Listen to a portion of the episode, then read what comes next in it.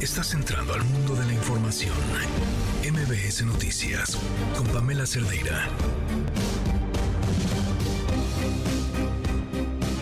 La facilidad con la que nos acostumbramos a todo. La facilidad con la que nos acostumbramos a la guerra entre Rusia, Rusia y Ucrania.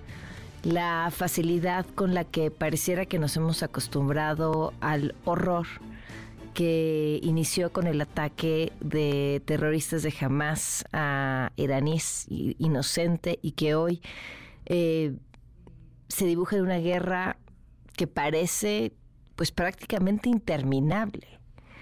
Con qué facilidad nos acostumbramos a ver que la gente en Acapulco podía pasar ya dos semanas, muchos, muchos todavía sin servicios, muchos todavía sin luz, muchos todavía sin agua. Eh, vaya que, insisto, la resiliencia, nuestra capacidad de adaptarnos a las situaciones, a veces juega en nuestra contra. Soy Pamela Cerdeira. Comenzamos. Pues ya está el presupuesto. Bueno, es en lo general, ¿no? Pero ya es el último presupuesto que me toca presentar. Es un presupuesto que nos permite terminar todas las obras, aumentar los apoyos, va a aumentar la pensión a los adultos mayores a 6 mil pesos bimestrales. Ya a partir de enero, 6 mil. Aumento en becas, en pensiones para discapacidad, aumento en salud, en educación, en seguridad no, es que todo eso era un tinglado, un andamiaje para eh, obtener presupuesto. Había gestores que decían, yo te ayudo, le decían a las autoridades, a bajar presupuesto. Y en ese tianguis, cuando se repartían ellos el presupuesto, de cada estado, en la Cámara de Diputados, llevaban un tianguis de comida para los diputados. Era una fiesta y ahí se llevaba a cabo el intercambio de estas autorizaciones.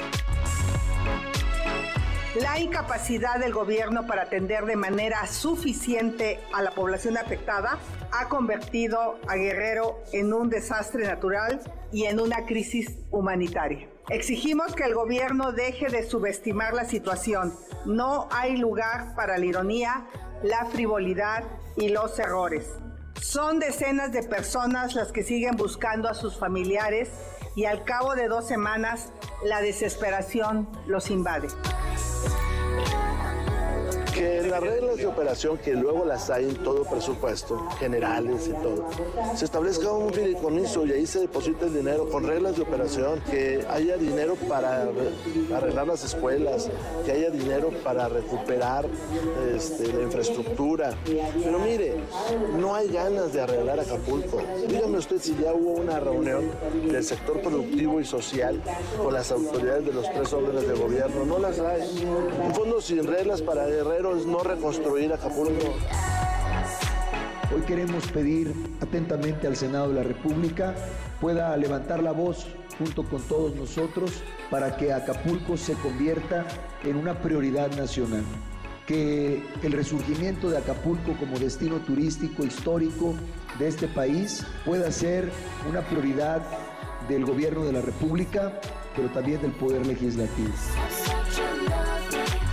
No hemos dejado a un lado el control de vectores, de hecho es un seguimiento que se tenía desde hace dos meses. Se han ejecutado estrategias particulares de nebulización espacial y térmica en 589 hectáreas, en donde se estima que viven al menos 53 mil personas. En cuanto a la vacunación, hasta el fin de semana 3.882 dosis fueron aplicadas tanto para COVID, hepatitis B, tétanos, difteria, influenza, sarampión, entre otras.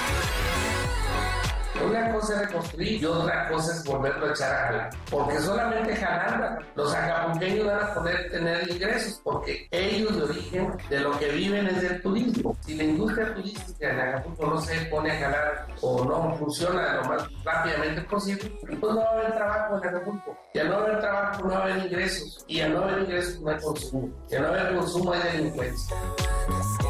Hizo un buen papel ministro de la Corte y como presidente de la misma.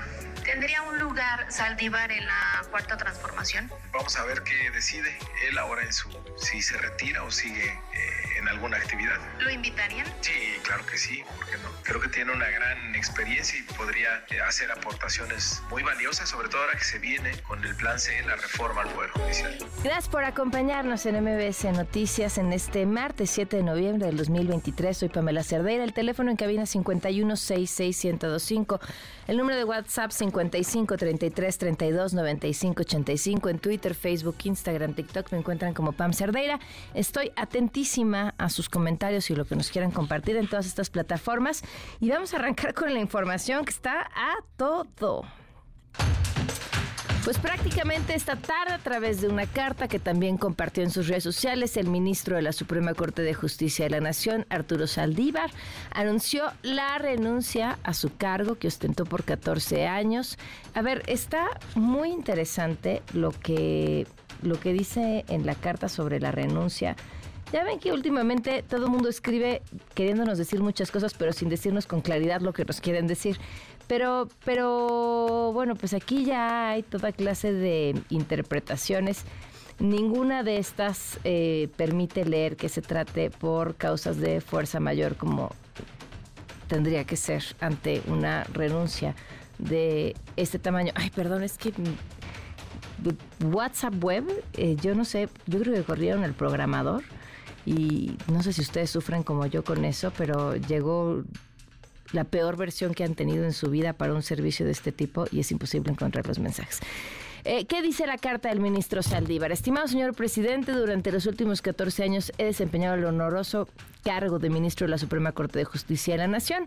En este tiempo he impulsado importantes criterios jurisdiccionales y políticas públicas en beneficio de los derechos humanos de todas las personas, en especial de los más vulnerables. Sin embargo, considero que mi ciclo en la Suprema Corte ha terminado y que las esto, esto, es clave y que las aportaciones que puedo realizar desde esta posición en la consolidación de un mejor país se han vuelto marginales. Estimo que es de la mayor importancia sumarme a la consolidación de la transformación de México desde los espacios que me brinden la oportunidad de tener incidencia en la construcción de un país más justo y más igualitario, en el que sean prioridad quienes menos tienen o más lo necesitan. Espero poder seguir colaborando hacia el México que todas y todos soñamos. Por lo anterior, con fundamento en el artículo 98, tercer párrafo de la Constitución Política de Estados Unidos Mexicanos, les solicito respetuosamente acepte mi renuncia a cargo del ministro de la Suprema Corte de Justicia para que en su caso se envíe eh, al Senado para que la aprueben. Bueno, ¿qué pasa después. O sea, esto, esta publicación es a la 1.38 de la tarde y hace unos minutitos Claudia Sheinbaum, la prácticamente virtual precandidata de Morena a la presidencia, pone una fotografía con Arturo Saldívar y dice, me reuní con Arturo Saldívar, acordamos trabajar juntos para avanzar en la transformación del país. Y ahora hay un montón de preguntas sobre si, si la ley permite o no que pudiera unirse de qué, y de qué manera a, eventualmente el equipo de Claudia Sheinbaum haciendo qué eh, en caso de que llegara a la presidencia. Pero bueno, ya estaremos platicando esto más adelante. En otros temas, son ya 13 días y Acapulco continúa padeciendo los efectos del paso de Otis. La Alianza Nacional de Pequeños Comerciantes estima que en algunos casos los productos de la canasta básica han tenido un incremento de precio de hasta 90 pesos en los últimos días. Y los miembros de la caravana Acuérdate de Acapulco que llegaron ayer a la Ciudad de México intentaron entrar por la Fuerza Palacio Nacional para entrar a la mañanera, que es de todos, ¿no? Nos dicen, escuchen. ¡Hasta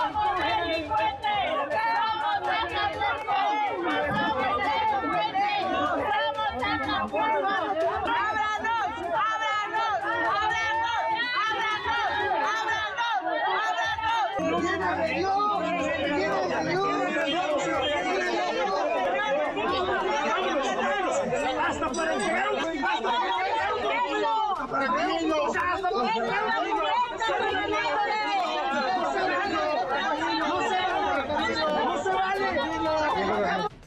O sea, sí, pero no. Más tarde se reunieron con integrantes del Senado y llamaron a la creación de un fideicomiso para el rescate del puerto. Oscar Palacios, cuéntanos, Oscar, buenas tardes. ¿Qué tal, Pamela? Buenas tardes. Pues prácticamente a dos semanas de la tragedia, integrantes de esta caravana proveniente de Acapulco pidieron la intervención del Senado de la República para que la Cámara de Diputados etiquete 300 mil millones de pesos a fin de crear un fideicomiso que permita reconstruir Guerrero. Al sostener una reunión con la Comisión de Turismo del Senado, los integrantes de la caravana Acuérdate de Acapulco advirtieron que el puerto podría convertirse en el mayor cementerio de infraestructura turística del país. Justo en este sentido, Bodio Velázquez, vocero de prestadores de servicios, comerciantes y hoteleros, destacó la necesidad de integrar este fideicomiso y que se declare Acapulco como prioridad nacional. Escuchemos. Hoy queremos pedir atentamente al Senado de la República pueda levantar la voz junto con todos nosotros para que Acapulco se convierta en una prioridad nacional que el resurgimiento de Acapulco como destino turístico histórico de este país pueda ser una prioridad del gobierno de la República, pero también del Poder Legislativo.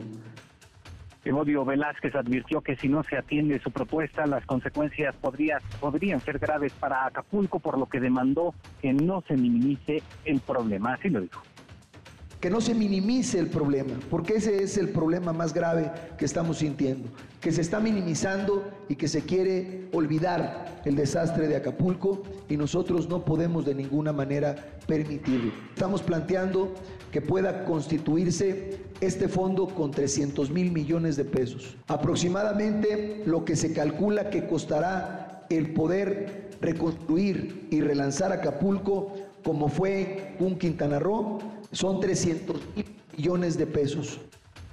En el marco de este encuentro, los integrantes de la caravana ofrecieron una conferencia de prensa y desde ahí demandaron al senador por Morena, Félix Salgado Macedonio, que vaya a Guerrero, que acuda a su entidad. Vaya usted a Guerrero, lo queremos ver en Acapulco, gritó Evodio Velázquez, esto mientras el morenista pasaba a un costado de la sala de conferencias. Félix, Félix Salgado Macedonio no se detuvo y se limitó a sonreír esto ante el llamado de los acapulqueños que demandaron cabildear a favor de este fideicomiso para la reconstrucción del puerto. Es el reporte, Pamela. Híjole, increíble, Oscar, gracias. Hasta luego, buenas tardes. Buenas tardes. El Instituto Nacional de Transparencia ordenó a la Secretaría del Bienestar transparentar los recursos entregados durante esta administración a los municipios afectados por algún fenómeno natural. Es la voz de la comisionada Julieta del Río. Hoy en día estamos en una situación similar de un huracán que hizo paso por Guerrero, el huracán llamado Otis, y que se siguen sufriendo los estragos. Este programa para el bienestar de las personas de emergencia social o natural fue creado en el año 2019, después de la extinción del famoso Fonden y funciona de dos maneras principales. A ver, una, por medio de entregas directas a beneficiarios a través de censos, censos que levantan los famosos servidores de la nación, y por transferencias a los municipios, a los presidentes municipales, a los tesoreros, para que estos destinen los recursos a, eh, a obras de infraestructura afectadas. Bueno, y ojo, el día de ayer el paquete económico fue aprobado en la Cámara de Diputados sin recursos enfocados a la atención de la crisis humanitaria que se vive en Acapulco.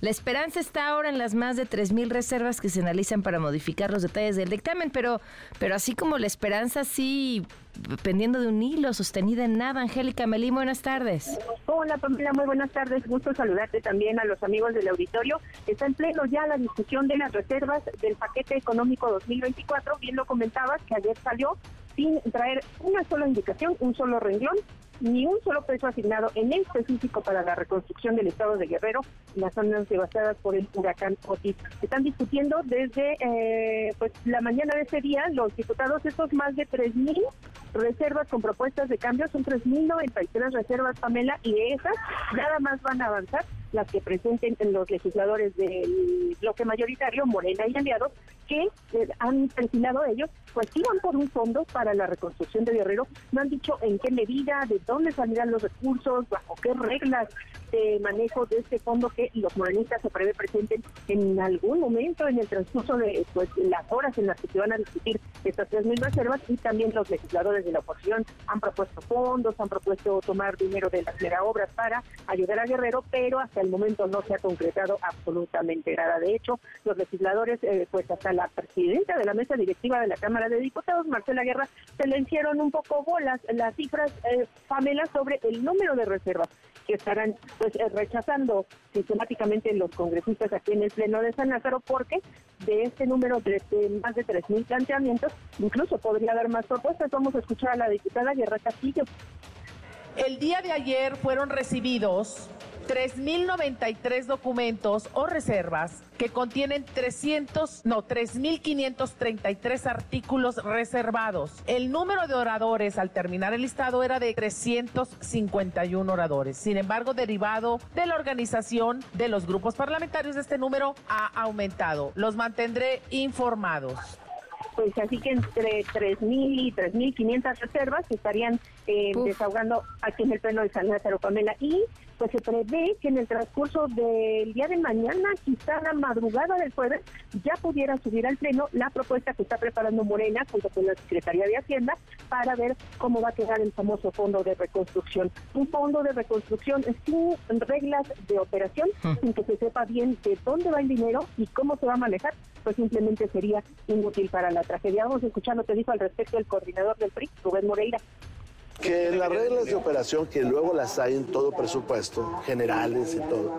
se establezca un fideicomiso y ahí se deposita el dinero con reglas de operación, que haya dinero para arreglar las escuelas, que haya dinero para recuperar este, la infraestructura. Pero mire, no hay ganas de arreglar Acapulco. Dígame usted si ya hubo una reunión del sector productivo y social con las autoridades de los tres órdenes de gobierno. No las hay. Un fondo sin reglas para guerreros es no reconstruir Acapulco.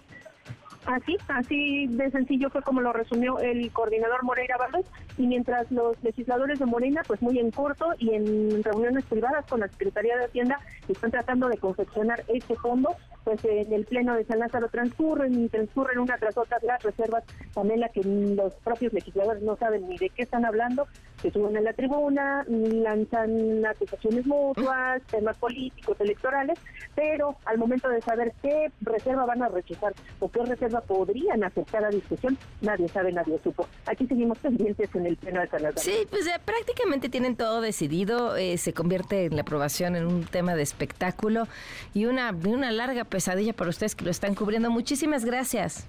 Aquí seguimos pendientes, Pamela. Buenas tardes. Eh, Telmex informó que condonará a sus clientes de Acapulco afectados por Otis el pago de servicios de noviembre y diciembre y puso a su disposición sus instalaciones para quien necesita accesar a Internet y cargar sus dispositivos móviles. Mientras tanto, en la conferencia de esta mañana, el secretario de la Defensa informó sobre la presencia de 10.000 elementos de la Guardia Nacional para garantizar condiciones de seguridad para la población. Queremos seguir garantizando la seguridad en Acapulco y ya dejar establecido un sistema de seguridad que signifique un cambio de fondo. En estos 38 sectores para abarcar todo Acapulco, eh, se va a buscar generar condiciones de seguridad a la población, crear condiciones para la reconstrucción y también colaborar en la reactivación de la economía local y el turismo nacional e internacional y las actividades laborales. De hecho, los 10 mil elementos de la Guardia Nacional que ya se encuentran ahí en Acapulco están colaborando para alcanzar estos objetivos. Vamos a necesitar 38 predios, construiremos instalaciones de la Guardia Nacional para darle esta seguridad a Acapulco y cambiar completamente el ámbito de seguridad para los ciudadanos en este puerto turístico. El presidente tiene una reunión programada justo a las 4 de la tarde, o sea, prácticamente en este momento, en la base naval de Acapulco para evaluar la dimensión de los daños. En esta que dice ya es su tercera visita a la entidad en el marco del impacto de Otis. Bueno, la primera, quién sabe, ¿no? Atentos a lo siguiente, un juez frenó la resolución que protegía a la ministra Yasmín Esquivel de algún pronunciamiento de la UNAM sobre el caso del presunto plagio de su tesis de licenciatura. René Cruz, cuéntanos, buenas tardes. Hola, familia, amigos del auditorio, muy buenas tardes. Aquí es un juez federal no dejar insuficientes las medidas cautelares que impedían a la Universidad Nacional Autónoma, Autónoma de México pronunciarse sobre el plagio de la tesis de licenciatura de la ministra de la Corte, Yasmín Esquivel Moza. Eduardo Hernández Sánchez, titular del Juzgado Cuarto de Distrito en materia civil, determinó que fue ilegal la medida cautelar dictada por José Manuel Salazar Uribe, titular del Juzgado sexagésimo de lo civil de la Ciudad de México, motivo por el cual le concedió el amparo a la UNAM para el efecto de que deje insubsistente el acto reclamado y en su lugar dicte otro donde atiende expresamente lo que fue solicitado por la defensa de la integrante de la Suprema Corte de Justicia de la Nación. Asimismo, también el juez local deberá desestimar la solicitud que formularon los abogados de Esquivel Moza para que se acordara la firmeza de las medidas cautelares, ya que ninguna de las partes había interpuesto recurso de apelación. No obstante, el juez federal argumentó que los abogados de la ministra en ningún momento pidieron que se declarara la prescripción para impugnar mediante apelación, sino que solicitaron que de forma genérica una declaración de firmeza mismo que resulte improcedente, por lo cual no hay razón jurídica para que el juez de la causa haya abordado la petición en esos términos.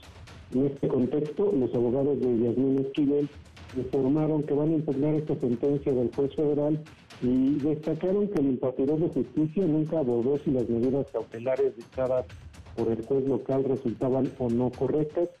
Tales medidas nunca fueron cuestionadas por la UNAM. Agregaron que lo anterior significa que la ministra Esquivel continuará con las medidas cautelares y la universidad no podrá emitir resolución alguna en su contra hasta que se, decida en definitiva este juicio. Amén, el reporte que tengo. Gracias, René. Buenas tardes. Buenas tardes. En Jalisco, habitantes reportaron un fuerte olor a ajo en zonas de Guadalajara. Desde ayer por la noche, la población notó este olor que venía de las alcantarillas. Bueno, pues el gobernador declaró que se trata de disulfuro de alilo, un agroquímico que no saben cómo llegó ahí y, según el director de Protección Civil, no causará ningún problema en el drenaje. Y escuchen esto: la excomisionada nacional de búsqueda de personas, Carla Quintana, reconoció que su renuncia se debió a presiones del presidente Andrés Manuel López Obrador para actualizar y reducir el registro de personas desaparecidas. Nora Bocio, te escuchamos. Pamela, te saludo con muchísimo gusto y de la misma forma al auditorio. Carla Quintana Osuna confirmó que su renuncia a la Comisión Nacional de Búsqueda se debió que se opuso a la orden del presidente Andrés Manuel López Obrador de modificar el Registro Nacional de Personas Desaparecidas porque el único fin, dijo, es disminuir la cifra de víctimas en el actual gobierno y también con ello beneficiar a algunos estados gobernados por Morena sin que exista estrategia para evitar este delito. Escuchemos a Carla Quintana. Es de público conocimiento que el 23 de agosto pasado presenté mi renuncia con carácter de irrevocable al presidente de la República. Esta renuncia se da por diferencias sustantivas tanto de forma como por el objetivo, es decir, la finalidad de una actualización en el registro de personas desaparecidas y el llamado censo que se está realizando. En conferencia de prensa realizada ex profeso para hablar de su salida del gobierno federal, explicó que no se encuentra en contra de la actualización del registro, sino de la violación a la ley que representa que este proceso esté a cargo de personas que no están contempladas en la ley para ello, sin capacitación, que revictimizan a las familias y que no aclaran cuál es la metodología para este proceso. Escuchemos nuevamente a Carla Quintana es que no se está llevando a cabo por las autoridades especializadas, coordinado por ellas, pero también se tiene que sumar, y es el otro punto, a la intención que se tiene con este ejercicio, que no es actualizar un registro para tener la mejor información posible para poder encontrar más personas. La intención es, y es muy clara y es lamentable, que eh, es el reducir la, la cifra de personas desaparecidas principalmente en este gobierno. Eso es muy claro y también está dirigido específicamente a los 22, a los antes 22, ahora 23 gobiernos eh, estatales por eh, el partido en el al tiempo de declarar su ingreso como investigadora visitante en el Colegio de México, cuyo salario se pagará con recursos de esta institución y de una organización no gubernamental internacional, reconoció que su renuncia se debió a esta diferencia sustantiva con el propio presidente. Quintana Osuna explicó que existen varias maneras de depurar el registro nacional, como por ejemplo eliminar a las personas desaparecidas que no tienen el segundo apellido, si se encuentra un homónimo con actividad, si recientemente se emitió un acta de nacimiento, sin importar si no fue la presunta víctima, y otros que pueden ser utilizados para disminuir la cantidad de desaparecidos en lo que va de ese gobierno en el país. Sin embargo, apuntó que esta no debería ser la preocupación principal, sino el hecho de que continúa la crisis de desapariciones en el país. La excomisionada de búsqueda precisó que ella siempre fue y será leal a las familias de las personas desaparecidas y al proyecto de Estado. Sin embargo, no puede avalar esta disminución de las cifras y también dijo que su relación con el ex subsecretario Alejandro Encina Rodríguez siempre fue de respaldo, respeto y trabajo conjunto y dijo que su salida de la CEGOP es especulativa y se relaciona con el tema de la Comisión Nacional de Búsqueda y el caso de Xinacá. Pamela, la información. Híjole, pues fuertísimas estas declaraciones, Nora. Es que solamente fue una conferencia para hablar de eso. Wow. Ella empezó diciendo precisamente por qué se iba y Sergio Aguayo, bueno, pues aclaró que no tiene no fin político, la contratación en el Colegio de México tiene más bien fines investigativos y dijo que no se trata de atentar contra el gobierno, sino más bien como que de contratar a un especialista. Ella anunció además que se escribe en un libro sobre el tema, ¿no? Mm, órale. Pues la verdad me, me, me parece que habla del compromiso que tiene con, con, el tema. O sea, finalmente sí estuvo de cerca con, con, los familiares de los desaparecidos y si renunciar era el único camino que tenía ante una petición como estas y que la revele, es un acto valiente. Así es, y hay una cosa que le preguntó Sergio Aguayo que llama mucho la atención y es el hecho de que si antes de su designación y durante el tiempo que estuvo como comisionada tuvo algún diálogo con el presidente y ella dice que ella siempre habló directamente con el presidente López Obrador, es decir, sobre los temas obviamente de desapariciones, pero en el momento en que empiezan a disentir con relación a la actualización de este padrón, dice que se le cierra la puerta y bueno, pues ella deja de tener contacto directo con el mandatario federal. Increíble. Pues Nora, gracias, gracias por la información. Muy buenas tardes, seguimos pendientes. Eh, Xochitl Galvez solicitará licencia la semana que viene para prepararse de tiempo completo para el proceso electoral del 2024, así lo dijo. Yo creo que la siguiente semana. De hecho, ahorita estoy en el espacio de mi informe, eh, ya de los días previos y luego los días posteriores, y ya me voy a la precampaña. ¿Pero la va a meter con, con fecha del 20? Del 20, sí, porque tiene que acabar el tiempo oficial de mi informe. Vamos a una pausa y volvemos. Quédate en MBS Noticias con Pamela Cerdeira. En un momento regresamos. Estás escuchando MBS Noticias con Pamela Cerdeira. Se cumple hoy un mes de ese terrible, terrible atentado en contra de civiles en Israel por parte de miembros del grupo terrorista Hamas un atentado que sin duda cimbró a todo mundo y que nos tiene hoy ante algo que ya es una guerra, que lleva un mes y que no tiene perspectiva para un final. La declaración por parte de Israel o la intención por parte de Israel tiene que ver prácticamente con la desaparición de este grupo terrorista Hamas. Nos acompaña en la línea Einat Kranz Neiger, embajadora de Israel en México. Embajadora, gracias por acompañarnos. Muy buenas tardes. Hola, buenas tardes, Pamela.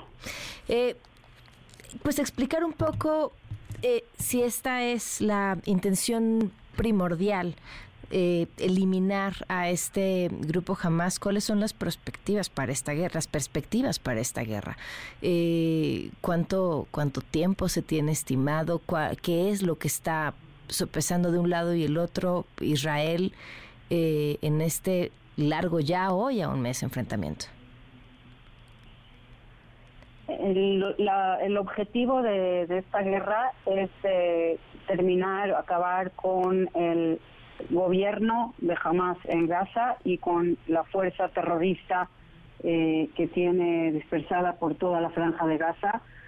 Eh, según lo que dicen los eh, dirigentes de Israel, lleve lo que lleve el tiempo que se necesite, porque como usted acaba de decir, este ataque terrorista tan tan brutal, tan cruel, eh, que llevó a cabo la organización terrorista Hamas el 7 de, octubre no es algo que se puede soportar, no es algo que se puede permitir, eh, no hay manera de permitir que siga eh, siendo jamás una amenaza para Israel y para sus ciudadanos. Y por eso, lamentablemente, es una guerra forzada, no es una guerra que queríamos no es una guerra que buscamos, eh, y en este momento eh, la tenemos que llevar a cabo porque no tenemos otra opción. Israel tiene el derecho y el deber de defender a su población y la única manera de hacerlo es que jamás no exista más en la franja de Gaza.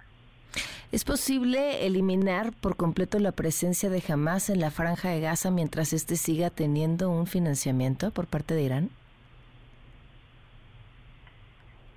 Yo no soy experta militar, no sabría decirle cómo exactamente se quiere, se, se planifica llevar a cabo este objetivo, pero en principio sí, es posible. Eh, posible eh, Hamas es una organización terrorista, eh, está eh, dispersada por toda la franja de Gaza y si sus militantes, sus, sus perdón, sus participantes, sus miembros ya no están allá, no van a poder seguir amenazando a Israel y de eso se trata, porque no da una amenaza sobre la seguridad de, de la población de Israel.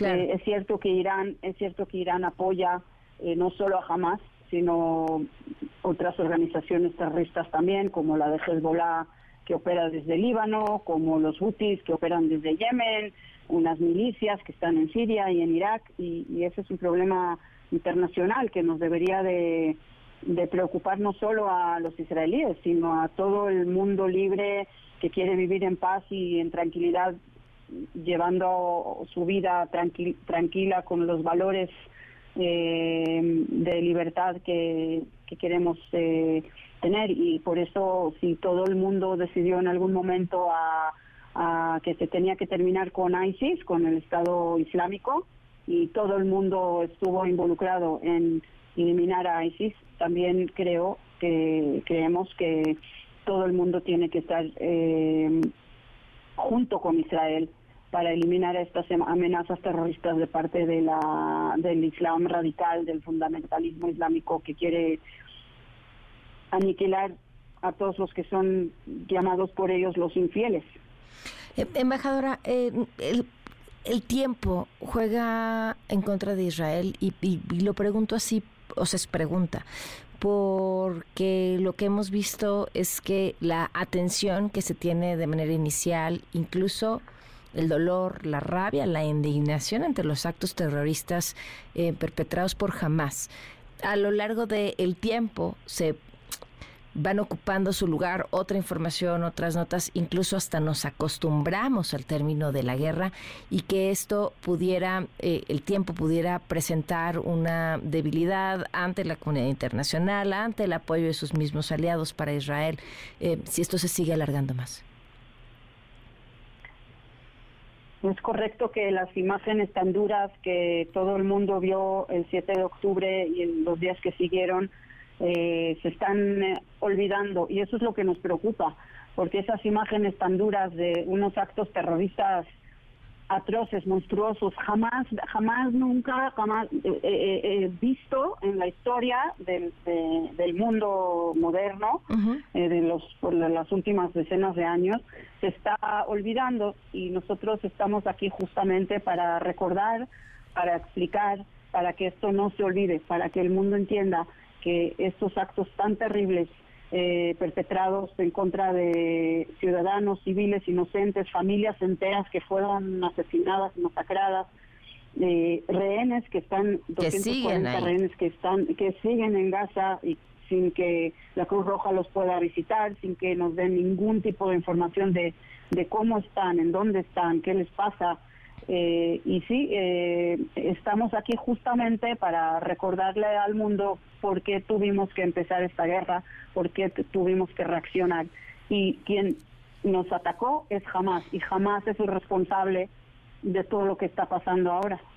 Ahora, algo que comentaba ayer que no comentamos en este espacio que sería importante retomar para que el público le escuche, la intención de Israel no es quedarse en Gaza. Es correcto. Eh, hemos eh, declarado de manera muy clara. Nosotros lo que queremos es que no esté jamás en Gaza no tenemos ninguna intención de, ocupar a Gaza, de controlar a Gaza, de seguir quedándonos allá. Vamos a hacer nuestro deber de, que nuestro ejército defienda a sus ciudadanos, que se termine con el eh, gobierno y con los terroristas de Hamas y nos vamos a salir. No vamos a poder permitir que esta amenaza siga, pero tampoco tenemos ninguna intención, ninguna gana, ganas de estar controlando a Gaza. Nos salimos de Gaza en el 2005 y no queremos volver. Eh, embajador, ¿cuántos misiles detiene todos los días la cúpula de hierro en Israel? Ese no es un número que es público, yo no tengo ese dato. Ok. Bueno, pues muchísimas gracias por habernos tomado la llamada. Gracias a usted, Pamela. Muchísimas gracias y buenas tardes. Buenas tardes. Einat Kranzneiger, la embajadora de Israel en México. Eh, bueno, pues hay un, hay un momento que al menos a mí me parece muy importante y por eso era la pregunta que le hacía, es una pena que los datos no, no sean públicos, que fue aquí, pues, se los compartimos, ¿no? La grabación de Hannah Beris que estaba mandando para Luis Cárdenas en el momento en el que sonó la alarma y tuvo que irse a refugiar.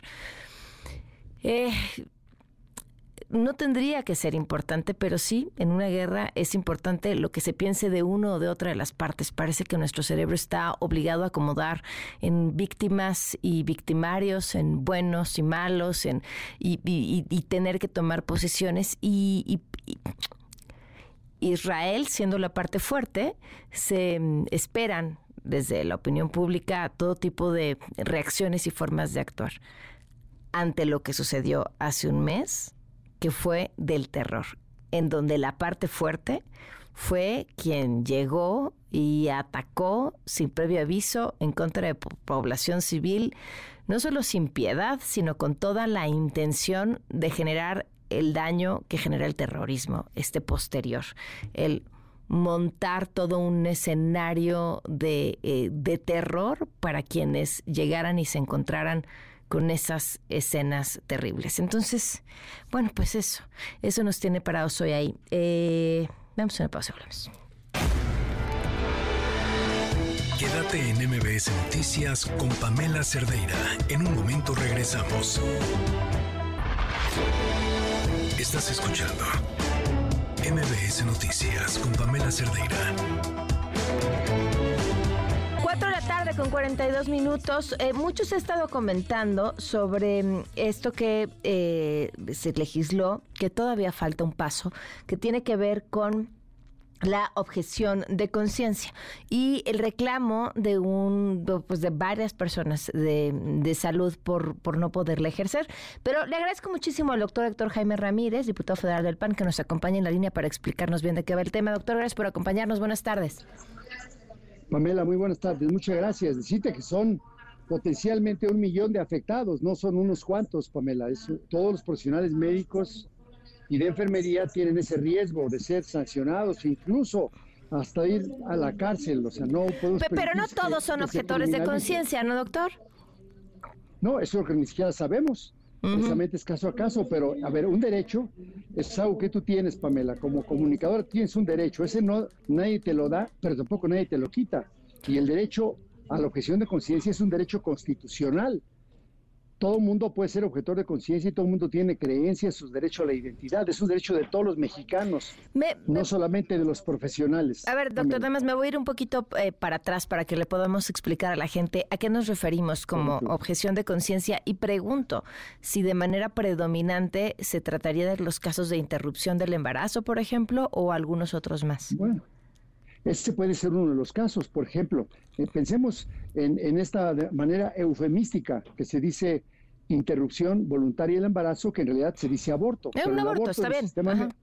en, el aborto en el sistema nacional mexicano no existe como un mecanismo de promoción ni de prevención de la salud, es decir, no hay un método que diga, a ver, método, método anticonceptivo, el aborto cotidiano, eso no, es, eso no existe. Entonces, vamos a llamarle interrupción voluntaria del embarazo. Tú vives en la Ciudad de México y tienes porque la ley así se aprobó en la Ciudad de México, el derecho a tener la interrupción voluntaria del embarazo. Entonces tú vas a la institución de salud y dices, oiga, yo me llamo María y quiero la interrupción voluntaria de mi embarazo. Y el doctor que está enfrente o la enfermera que puede participar te dice, oiga, yo soy católico y yo soy objetor de conciencia, yo protejo la vida y no, no haría este tipo de procedimiento. El, lo, que, lo que ocurre en ese momento y lo que debe garantizar el Estado es que sí se haga la interrupción voluntaria del embarazo y entonces el gobierno tendría que poner a alguien que no sea objetor a hacer el procedimiento. Exacto. quien debe ser el quien debe ser el responsable de que se hagan las cosas es el sistema mexicano, el Estado mexicano. Y lo que ahora se quiere hacer es que el responsable sea el médico. O, sea, es que el problema radica no en que haya objetores de conciencia, sino que no haya no objetores de conciencia que puedan llevar a cabo el procedimiento que sea, sin juzgar el procedimiento ni las razones, pues nos vamos a enfrescar en una discusión de horas, pero eh, ese es el tema, ¿no? Fíjate, ni siquiera estamos, nos vamos a en una discusión. O sea, el derecho a la salud es un derecho claro. Claro. Pensemos, pensemos que en un futuro quita el aborto, se apruebe, como hay una iniciativa aquí en discusión en la Cámara de Diputados, la eutanasia. Le llaman aquí eufemísticamente la muerte digna. Yo digo, hay que vivir digno hasta la muerte. Entonces llega el paciente, oiga, ya me cansé, estoy muy deprimido, me cansé de vivir, quiero que me haga la eutanasia. Porque en la ley de ese estado se apruebe la eutanasia. Pues tú como médico, yo soy católico, yo me quedo católico, pero ¿sabe qué, doña María? Pues mire, usted tiene razón, el derecho aquí, la ley le asiste, yo soy objetor de conciencia, a ver, Estado mexicano provee un objetor de conciencia para que le aplique la eutanasia a Doña María. Claro, eso, eso, eso sería en, un mundo ideal en Dinamarca, pero... No, no, no, eh, en, México, ocurre, Pamela, Pero no, no, no, me refiero a pasa... No, no, no entiendo, doctor, no, o sea, me estoy tratando de entender eh, la falta de personal médico, eh, o sea, todas esas carencias con las que arrastra. Y ahorita vamos a, porque también es importante mencionarlo, o sea, porque la queja me parece válida, es decir, el, el Estado no provee, el Estado no prevé que hayan objetores de conciencia y entonces la carga va sobre el médico que no lo practique y eso, platicamos ahorita de eso, pero eh, el tema es ¿qué, qué, posibilidad hay de que, de que sí haya un objetor de conciencia que lleve a cabo el procedimiento. Bueno, tal lo hay que en la Ciudad de México se han hecho más de 100.000 interrupciones voluntarias de embarazo sin ningún problema. No ha habido una sola nota que en la Ciudad de México o en Hidalgo o en Veracruz, donde está aprobado en esos estados la interrupción voluntaria de embarazo, que, que no lo haya. Es decir, es fácilmente asequible. Aquí el planteamiento, además de fondo, Pamela, si me permites un detalle muy fino, pero muy importante. Claro. Es que yo ya estoy trabajando en el sector salud. Y entonces me dicen, oiga, usted firme que va a ser objetor de conciencia. Oiga, objetor de conciencia, ¿para qué? claro, depende de la situación. Pero en, la reforma aprobada no viene nada. Y además dice, usted, si va a ser objetor de conciencia, preséntele una carta a la Secretaría de Salud. Entonces tú vas con la autoridad y le dices, yo, Jaime Ramírez Barba, soy objetor de conciencia. Y luego la Secretaría de Salud dirá qué dependencia, dirá si mi objeción de conciencia es o no válida. Ah, caray. por último, y si, y si no me contesta, es negativa ficta. Imagínate cuál es la certidumbre jurídica de este millón de profesionales cuando una dependencia del gobierno me dice a mí tu objeción es válida, mi ¿no? derecho es, Exacto, eso está en el dictamen que se aprobó, Pamela, imagínate. Ahora, a ver, ¿qué, y qué, ¿qué contempla esto aprobado si el médico objetor se niega a llevar a cabo el procedimiento y no hay otro médico disponible? Pues en mira, primero comentarte con mucha precisión que, por ejemplo, si está en peligro la vida de la paciente, no se puede objetar la conciencia. Ok, pero eso ha sido siempre. Si está, bueno, es que, eh, pero eso ya está en medicina, ¿no? Eh, o sea, esto está regulado en medicina. Claro. Es más, tú en la calle, yo, yo soy médico, alguien en la calle está con una urgencia médica que significa que puede perder la vida o la función de un órgano importante, yo ni siquiera me puedo retirar, aunque no trabaje en ninguna institución. El profesional de la salud es primer respondiente cuando está en peligro la vida. Bueno, en eso no se puede objetar la conciencia. Ahora, ¿en qué momentos? ¿En qué momento una interrupción voluntaria del embarazo es una urgencia médica? Pues la verdad es que no lo hay. Entonces, estamos en un falso dilema. De lo que estamos hablando es del derecho a la objeción de conciencia. De los demás temas podemos platicar. Mira, por ejemplo, si llegara a aprobarse ahora el que un, niño pueda decir, ¿sabe qué? Yo siento que mi género es otro y, yo quiero que me aputen los genitales. Bueno, pues allí tendrá que decir, ¿sabe qué? Yo no le voy a hacer eso a un niño. Si un adulto puede hacer lo que quiera, pero un niño no puede hacerlo. Bueno, habrá muchos casos, caso a caso, en el cual puedan surgir temas en los cuales el médico, la enfermera, el anestesiólogo, pues sí, ¿sabe qué? Yo no puedo hacer esto y le aviso a mi jefe. Mi jefe tendrá que buscar un no proveedor, alguien que no sea objetor. Si no hay en esa institución, buscará en otra. Y el desplazamiento y el costo de lo que signifique lo tendrá que pagar el Estado mexicano, porque esa ley así fue aprobada, Pamela. Ahora, me, llama la atención otra cosa. ¿Por qué en este momento eh, decidieron, o sea, ¿quién caminó, qué apoyó, qué impulsó que se aprobara esto?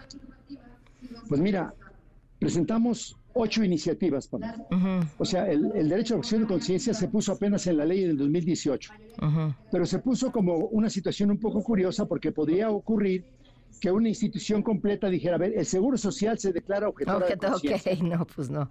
Y eso ocurrió en un estado, fíjate. O sea, toda una institución dijo, aquí somos objetores de conciencia todos. Ok. Eso es impropio. Entonces, la Corte dijo, espérame, espérame, eso, eso sí pone en riesgo el derecho a la protección de la salud de la ciudadanía. Entonces, la Corte dijo, a ver, así está inválido, procuren balancear los dos derechos. El derecho a opción de conciencia y el derecho... A la salud. Eh, a la salud. Bueno, eh, Manuel Reyes Carmona, que es el titular de, la presidencia de la Comisión de Salud, que no es médico, él puso la iniciativa, metimos otros más iniciativas que puede solucionarse sin tener que criminalizar a los médicos, sin tener que poner todo, bueno, te pueden correr, te pueden sancionar. Este, ah, usted es objetor de conciencia, ah, muy bien, entonces aquí no lo ocupamos, váyase para allá, pues ya está lleno, pues mejor lo liquidamos. O sea, hay riesgos que pueden ser laborales, administrativos o incluso penales. Ahora, ¿por qué Manuel insistió? Bueno, pues yo pienso que por orgullo. Así ojalá que pudiera, sí, claro, ojalá que, ojalá que pudiera él explicar sus razones, porque obviamente él, él presentó su iniciativa, no contó ninguna otra más que la de él. Él hizo el dictamen y él lo aprobó adelante. Bueno, pues contra eso no puede ser nada. Yo sí creo que en el Senado habrá la oportunidad de revisarlo. Pamela, voy a subir al pleno, estamos en la discusión y ya me toca. Gracias, diputado. Buenas tardes. Abrazo. Abrazo, buenas tardes. Eh, gracias al diputado Héctor Jaime Ramírez. Bueno, pues hablando de funados, diputados, eh, bien este que es su candidata a la presidencia. Vienen a hablar aquí de Veracruz, 61 mil millones de pesos para Veracruz e ilimitado presupuesto para apoyar al pueblo de Veracruz como nunca. Hoy se les están dando electrodomésticos a centenares de miles de personas necesitadas. Nosotros donamos un mes de nuestro sueldo. ¿Ustedes cuánto dieron? Para Veracruz, no, pues está bueno. Gerardo Fernández Noroña haciendo un Gerardo Fernández eh, Noroña. Son las 4.53. Vamos a una pausa y volvemos. Quédate en MBS Noticias con Pamela Cerdeira. En un momento regresamos. Estás escuchando MBS Noticias con Pamela Cerdeira. Economía para todos con Sofía Ramírez. Siento, Sofía, que hoy vienes con el vaso ni medio lleno ni medio vacío. Sí, la tienes bien, leíste las primeras planas, ¿verdad? Por supuesto, no te leí la mente. Pues sí, en efecto, los puestos afiliados al IMSS, esta famosísima métrica de creación de empleo que prácticamente a todas las administraciones le interesa mucho hablar, porque nos decía hace unos días en otro foro Jaina Pereira, que es una de las expertas de México, ¿cómo vamos? Pues que sí, que a nadie le importa presumir los empleos informales que se crean. Yo tengo una apreciación diferente respecto a esta administración, pero por lo pronto vamos a asumir que Jaina tiene razón y se crearon en el mes de octubre 173.257 posiciones laborales netas, es decir, entre las que se crearon y las que se destruyeron, acabamos con la creación nata de, 173 mil nuevos puestos de trabajo. Eso, sin duda, nos lleva nuevamente a un máximo histórico de 22 millones 300 mil puestos de trabajo, números redondos. Estamos hablando de una población económicamente activa que quiere decir que tiene 15 años o más, que, que bueno, pues estarían posibilidad de trabajar y buscar trabajo, de 60 millones también números redondos, de los cuales como 58, 59 dependiendo el mes o el trimestre, son aquellos que están buscando eh, de manera activa pues insertarse en el mercado laboral. Entonces realmente lo que tenemos ahorita de 22 millones de personas con un puesto de trabajo formal, pues nos dice que todavía tenemos una economía preponderantemente informal porque pues tenemos eh, casi 40 millones, digamos, 38 millones de empleos que no están registrados eh, ante el IMSS. Claramente hay ahí un cachito de empleo formal que pertenece a Sedena, CEMAR, Pemex, eh, gobiernos estatales, gobierno federal, pero digamos que el empleo del IMSS es aproximadamente el 80, 80 y tantos por ciento del empleo formal y por lo tanto, pues es una buena aproximación a cómo vamos. Ahora, Pues hasta ahorita, México, ¿cómo vamos? Ha tenido un semáforo de creación de empleo formal de 100 mil empleos mensuales nuevos creados. Entonces, técnicamente, si en octubre se crearon 173 mil posiciones laborales, pues estaríamos hablando que vamos bien en octubre, pero no, y ahí es donde entra tu eh, bolita de cristal, Pam, que quiere decir pues dos cosas. No solamente basta con que en octubre se creen, sino que hay que ir acumulándolo en todo el año. Digamos que para el décimo mes del año, que es octubre, tendríamos que tener pues ya un millón de eh, posiciones laborales, de nuevos puestos de trabajo registrados ante el INS. Y resulta que no estamos allí, estamos en una eh, creación de empleo acumulada, empleo formal registrado ante el INS, de 900, casi 930 mil nuevos puestos de trabajo. Es decir, estamos todavía por abajito del millón y por lo tanto el semáforo de empleo formal de México, como vamos, no llega a verde, se queda en amarillo.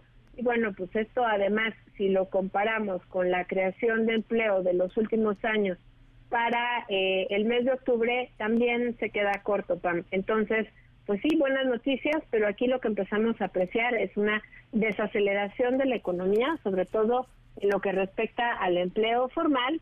Y bueno, pues obviamente el, acumulado pues no da para tener eh, bombo y platillo. No es que sea un mal número, es que bueno, pues en el acumulado es absolutamente insuficiente. Estamos hablando que con un crecimiento anual, además de eh, el 3.17% en el empleo formal y un aumento real del 6.21 en el salario base, según los cálculos de Banco Base, valga la redundancia, estaríamos pensando o estaríamos observando una masa salarial real eh, en el mes con un crecimiento anual de 9.6%. Es decir, hay 9.6% mayor eh, masa salarial que en la medición de octubre del año pasado. Ahora, obviamente no todos son ganadores y perdedores, más bien no todos son ganadores, hay un par de perdedores. Eh, los dos estados que muestran una contracción en la comparación anual en la creación de empleo a nivel nacional, pues son por un lado Sonora y por otro lado Veracruz. Y esos dos estados pues no están solos porque todavía no alcanzamos a, digamos, percibir el golpe de Otis del huracán en Guerrero, que con los datos agregados al mes de octubre registran un crecimiento de empleo formal de 4.4%.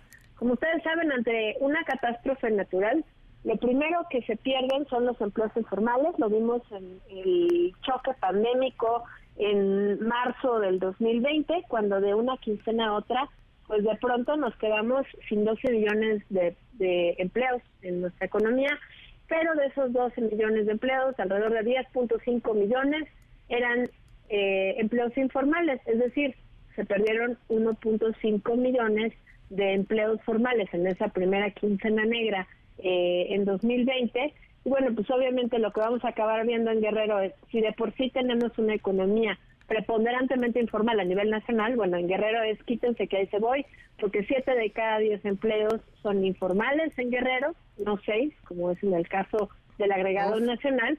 Y por lo tanto pues vamos a ver que Otis va a tener un impacto pero en el tiempo sobre todo si la reconstrucción pues no se logra dar eh, de manera consolidada integrada y sobre todo en la en la pues, evolución justamente de estos empleos formales. Pues sí, es que se ve más propaganda que estrategia y eso es una pena porque es también desperdiciar una gran oportunidad, pero sobre todo pues lo que implica en la vida de las personas que están en el puerto. Muchísimas gracias, Sofía. De nada, Pam. Un, abrazo. Lo mejor de tu estilo de vida digital y la tecnología. Pontón en MBS. A ver, justo, o sea, quizá a, muchos lo conozcan y no les suene tan sorprendente, pero a mí, a mí me dejó boquiabierto.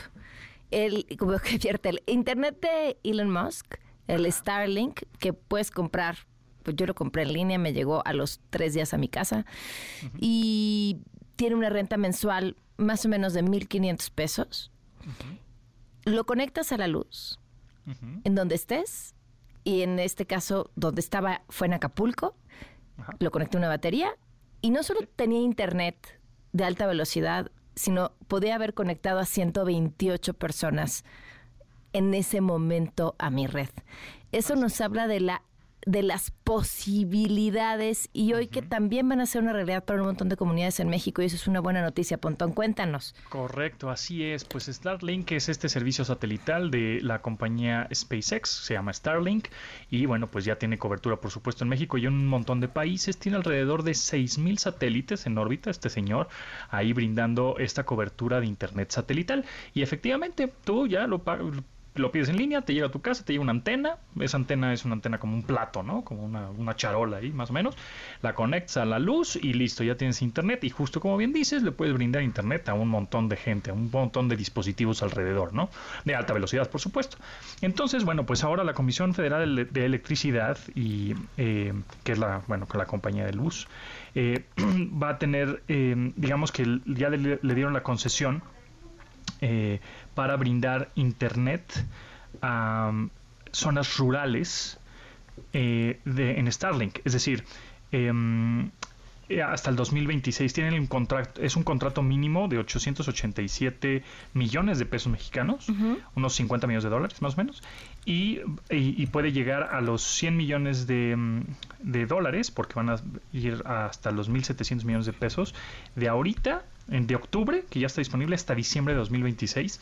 Entonces, en donde llegue la CFE, digamos, donde llegue un cable de luz, como Pues sí, es que es todo lo que necesitas. Va a haber internet satelital, ¿no? Oye, a ver, Pontón, eh, hay otras compañías que ofrecen también internet satelital. Ajá. Sí, también hay otras compañías, hicieron la licitación y ganó SpaceX porque apenas está ahorita en punto de equilibrio. Es decir, él empezó, bueno, la, su compañía, SpaceX, eh, eh, Starlink, empezó a perder dinero, ¿no? Es una inversión, inversión, inversión, meterle, meterle, meterle, meterle, pero pues no recuperaba este, con los usuarios, con los que compraban la antena. Pero ahorita ya está en un punto de equilibrio donde pues no está ni, ganando ni perdiendo, pero evidentemente va a empezar a ganar. Y más con este tipo de negociaciones que se hacen para tener internet en, lugares rurales, en donde no llega ningún fibra óptica, no llega una antena celular, pero sí llega la cobertura de internet satelital. Entonces, eso también, eh, platicando más bien como en, yéndonos un poquito al futuro, eh, pues los coches, ¿no? Los aviones, tu teléfono, porque eso también ya Starlink promete que para el 2024, o sea, es un futuro no muy lejano, en unos meses. ajá, vas a tener internet satelital en tu teléfono, no ya no, no, el típico este telefonote con la antenota que sale en las películas, ¿no? Eh, etcétera, sino ya en tu teléfono porque ya los nuevos teléfonos y los nuevos procesadores y la nueva tecnología, hardware y todo lo que tiene el dispositivo, bueno, va a ser compatible, por supuesto, para conectarse a redes 5G, bueno, 4G, 5G y a redes satelitales, que eso ya lo habíamos visto el año pasado con el iPhone 14, que estabas perdido en el Everest, ¿no? Y te rescataban porque el, teléfono mandaba una señal satelital. Bueno, pues ahora ya vas a tener ese servicio. Entonces, va a haber una transición en donde tú vas a pagar, eh, ahora sí que posiblemente dos servicios. Tu telefonía local, digamos, entre comillas, y tu telefonía mundial. Okay. Ajá, ¿no? Por la cual, en, tu mismo teléfono, la cual tú dices, bueno, pues en la local, pues estoy en el 5G y todo está más barato. Pero si yo me quiero ir a, a Kuala Lumpur, pues me conecto y bueno, que haya, que haya cobertura satelital, que seguro sí, me conecto a través de este servicio que estoy pagando. Pues es que, a ver, eh, en el caso del Starlink, lo que necesitas es un cielo despejado, nada más, ¿no? Sí, sí, prácticamente. Sí, sí, sí. Y, y este, y bueno, y que un, y que el país sea este amigable con Starlink, ¿no? Porque pues China no, y algunos otros no, ¿no? Mm. Pero este, no todos los países tienen por cuestiones regulatorias, pero pues, la mayoría sí. Eh, y bueno, pues eso me lleva a que más adelante, pues por supuesto, el avión va a estar conectado a un internet satelital y entonces le va a brindar internet de alta velocidad a los pasajeros, pues más barato y, más estable. Ya vas a poder escuchar estos mensajes de voz que te contestan por WhatsApp. Exacto, ¿no? Este, que no nomás sea el WhatsApp gratis, sino pues todo lo demás, ¿no? Este vas a poder, eh, por supuesto, los botes o los barcos, los yates, internet satelital más. Eso siempre, digamos, no es que siempre lo haya existido, pero ya existía, nada más que era como un selecto grupo este pues de más gente con más poder adquisitivo y se necesitaba una instalación y un hardware y muchas cosas más complicadas. accesible y más bonito. sensible exacto exacto más amigable más barato y todo. Y bueno pues más adelante también pues si los coches van a tener internet satelital pues todo vas a consumirlo desde ahí yo creo que hasta el radio A ver, el radio ya tuvo su momento satelital, ¿no? Tuvo su momento satelital en Estados Unidos, sí, con XM y Sirius, exactamente. Eh, y todavía todavía los coches tienen, bueno, tienen eh, antenas satelitales y tú puedes escuchar FM o puedes escuchar el radio satelital. Pero este, ya estamos en esa transición en donde, por supuesto, pues cuando ya sea como un estándar, ¿no? que la tecnología todavía se popularice más y sea más barata, etcétera, pues ya los coches en una de esas pues ya no traen antena FM, ¿no? Ya nada más traen su antena satelital y con eso te conectas al radio y a los contenidos que quieras y el entretenimiento y las apps y todo lo que necesites este, a través de satélite. Que eso, pues ya lo habíamos visto, es más, o sea, tú, tú, ves un coche, este, rentas un coche en Estados Unidos y trae ese sistema. O tú seguramente has visto los camioncitos que llevan este, eh, paquetería, etcétera, dice, coche este, rastreado vía satélite, O sea, de alguna manera medio ya existía. La cosa es que ahorita ya está al usuario final, que somos nosotros, las personas de a pie, que podemos pagar una mensualidad, entre comillas, pagable, ¿no? Más baratona, y tener estos servicios. Sí, o sea, depende. Si la buscas para que te dé conexión en medio de la nada, pues entonces ah, resulta mucho más accesible. Eh, entonces el futuro, pues definitivamente es las conexiones satelitales, ya sea de Elon Musk o próximamente también de Jeff Bezos, el dueño de Amazon, tiene un proyecto que se llama Kuiper, que es lo que quiere hacer también. al terminar 2026 quiere tener ya también alrededor de 3.000, 4.000 satélites en órbita para también brindar internet satelital y hacerle la competencia Starlink. Entonces ahora la competencia viene de Internet satelital, ¿no? ¿Cuál es tu servicio satelital de comunicación? prácticamente. Pontón, pues muy interesante, muchísimas gracias. Gracias a ti, Pamela, nos escuchamos. Buenas tardes, vamos a una Igualmente.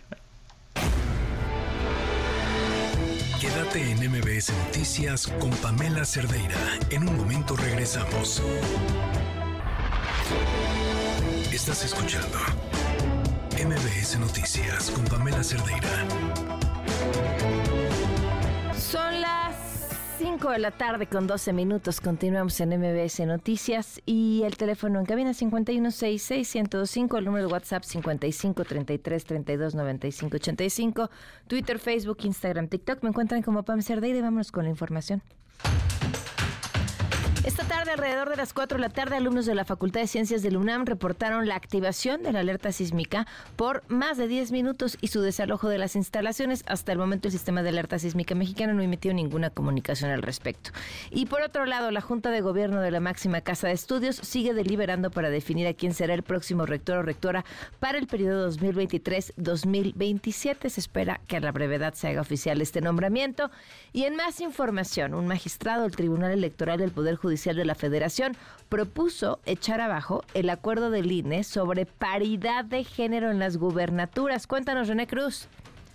Hola Pamela, muy buenas tardes. El magistrado del Tribunal Electoral del Poder Judicial de la Federación, Felipe de la Mata Pizaña, propone revocar el acuerdo del Instituto Nacional Electoral con el que se ordena a los partidos políticos postular a cinco mujeres en alguna de las nueve entidades donde se renovarán las gubernaturas y la jefatura de gobierno de la Ciudad de México. En su proyecto de resolución, el cual será discutido en la sesión de mañana de la Sala Superior del órgano jurisdiccional, el juzgador argumenta que el sistema jurídico electoral no le atribuye al INE facultades explícitas para instrumentar y garantizar la paridad en las elecciones de las gubernaturas al estar reservado el Congreso de la Unión y legislaturas locales. Incluso a pesar de que existiera una supuesta omisión y vacío normativo respecto de las normas de paridad en las entidades federativas donde se elegirán gubernaturas, el INE carece de competencia para implementar medidas al respecto, salvo que ejerce su facultad de atracción, lo cual no sucedió en este caso. Asimismo, de la Mata Cizaña propone una serie de reglas para garantizar la paridad de género, las cuales establecen que los partidos políticos tendrán que elegir de entre Chiapas, Ciudad de México, Guanajuato, Morelos, Puebla, Tabasco, Veracruz y Jalisco, las cuatro entidades en las que postularán a mujeres como sus candidatas para gubernaturas y jefatura de gobierno.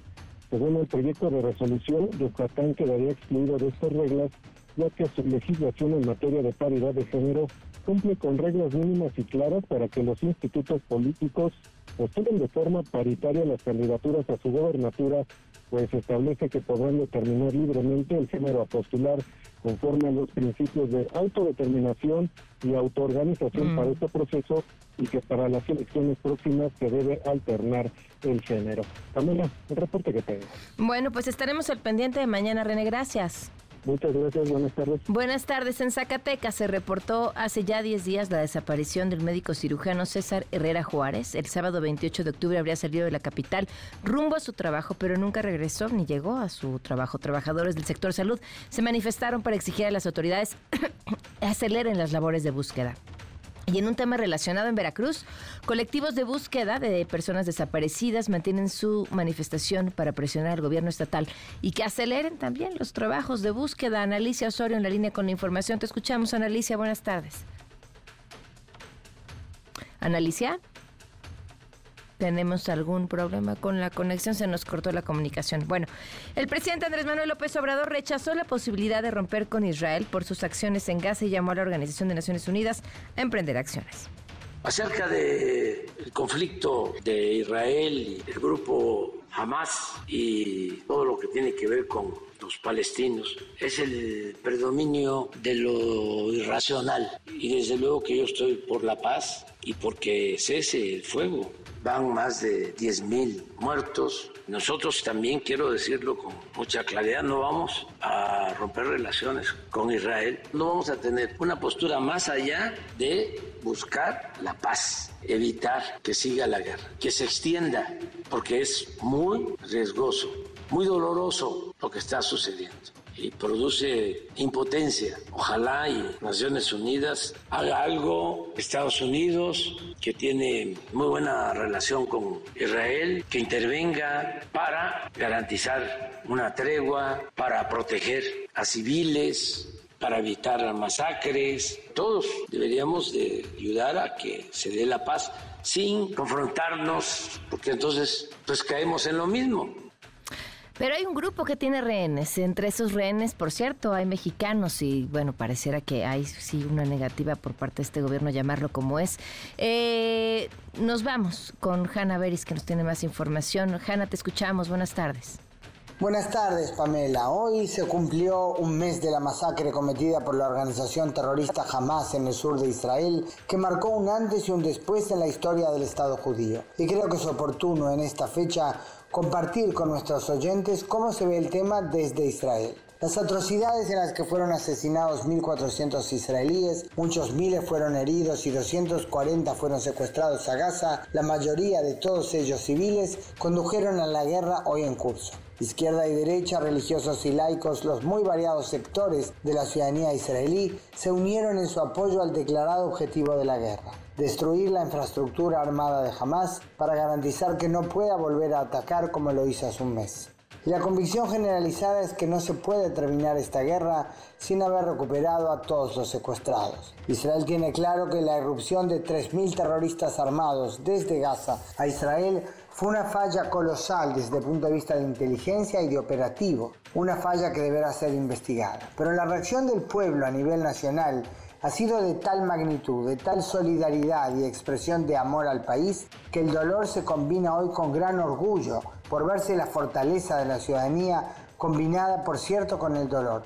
Fortaleza también en el hecho que hay un sinfín de iniciativas de voluntariado para ayudar a todo aquel que se ve afectado de alguna forma y precisa apoyo.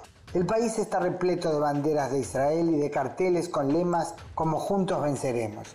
Israel sigue en guerra y tiene claro que esta, como se dijo desde un principio, no será corta ni será fácil.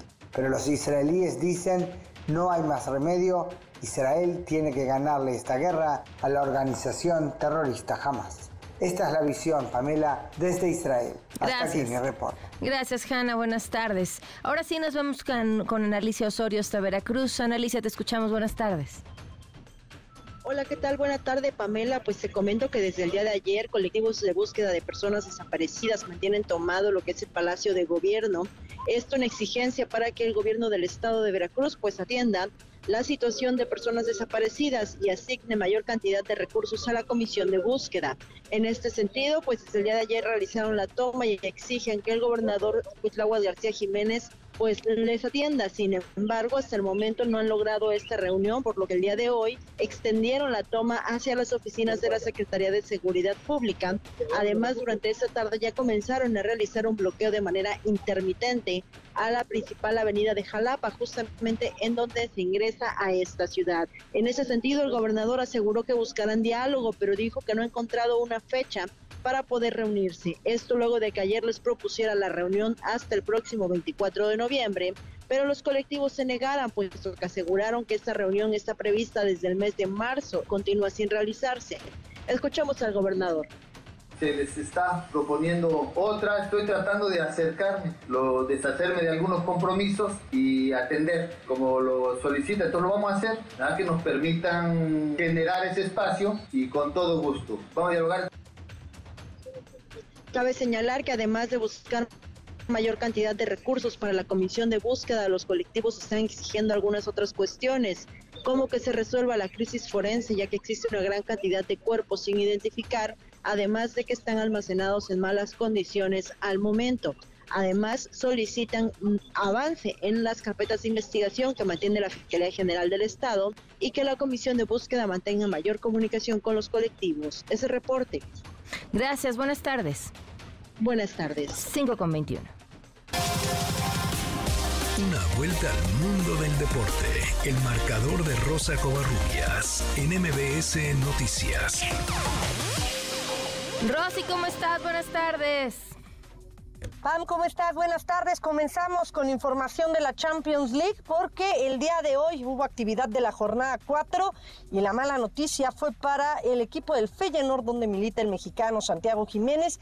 Cayó en Roma 1 por 0 ante la Lazio y con esto cae al tercer puesto de su grupo.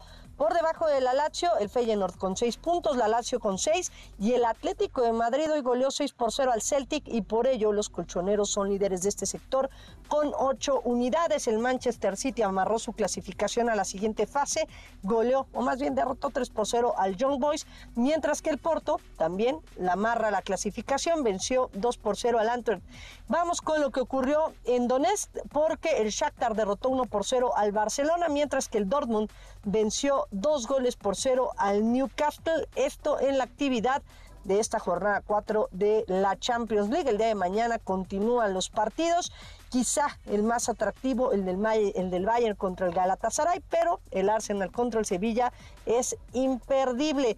Hablemos de lo que ocurrió en Palacio Nacional porque el día de hoy se llevó a cabo el abanderamiento de la delegación mexicana que participará en los Juegos Parapanamericanos de Santiago de Chile 2023.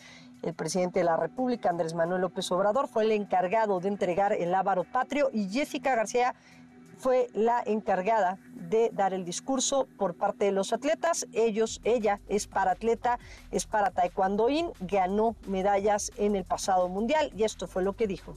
Serán días difíciles, nervios, risas, alegrías, adaptación, pero al final de todo eso pasará y quedará el fruto de nuestro esfuerzo. Esa medalla, esa plaza, ese récord, la satisfacción de haber cumplido con nosotros, con nuestras familias y con más que nada con nuestro país. Como todo en la vida, hay momentos que pasan muy rápidos y se vuelven historia, pero para llegar a ellos se tiene que trabajar muy duro para con tenacidad, disciplina y profesionalismo para lograr subir al podio. Compañeros deportistas, lo hemos logrado. Hoy ya somos parte de la delegación mexicana que asistirá a los Juegos para Panamericanos Santiago 2023. Y bueno, Ana Gabriela Guevara también eh, en su discurso aplaudió la labor que tienen los deportistas. Vamos a escucharla. Se especuló mucho cuando llegamos a esta administración. Se han hecho grandes ejercicios junto con la Secretaría de Educación Pública y las autoridades colaboran con todo este gran movimiento que finalmente se traslada hacia ustedes, los deportistas que representan a México. Si era poco el presupuesto, si era insuficiente el presupuesto. Y déjenme recalcarles algo muy importante, por eso mi agradecimiento recal, agradecimiento al presidente, en que con poco se puede hacer mucho, porque la cantidad no define el resultado. Lo acaba de decir hace un momento Jessica, es su trabajo, sí, efectivamente. Ustedes son los protagonistas ustedes van en busca de esas medallas y ustedes son los creadores de sus propios resultados. Y hablemos de fútbol mexicano porque este martes se llevó a cabo la audiencia del caso Puebla-Tijuana, en la que el Tribunal de Arbitraje Deportivo va a determinar si le regresan los tres puntos al conjunto camotero, mismos que le fueron arrebatados por una supuesta alineación indebida en el duelo de la jornada 7 ante los Cholos que ganaron 1 por 0 en la cancha del estadio Cuauhtémoc. Al momento no ha trascendido el veredicto del TAS. Se espera que sea en las próximas horas, incluso mañana, cuando se dé a conocer el fallo del organismo, siendo la fecha límite el próximo lunes 13 de noviembre. Si la resolución es favorable para el conjunto poblano, el equipo del Angelópolis se metería a zona de play-in e incluso podría aspirar a clasificar de manera directa a la liguilla. Así que pues otro tema para el fútbol mexicano que va a estar por supuesto dentro de la mira. Y ya nada más comentar, Pam, ayer se terminó la semana 9 de la NFL, victoria para los cargadores de Los Ángeles que derrotaron 27-6 a los Jets de Nueva York que no han tenido una muy buena temporada que digamos. Isaac Wilson ayer pues tuvo una pues un partido para el olvido. Así que los Chargers derrotaron 27-6 a los Jets de Nueva York en el cierre de la semana 9 de la NFL. PAM, la información deportiva. Gracias, Rosy. Buenas tardes. Son las 5.26. Quédate en MBS Noticias con Pamela Cerdeira. En un momento regresamos. Estás escuchando MBS Noticias con Pamela Cerdeira.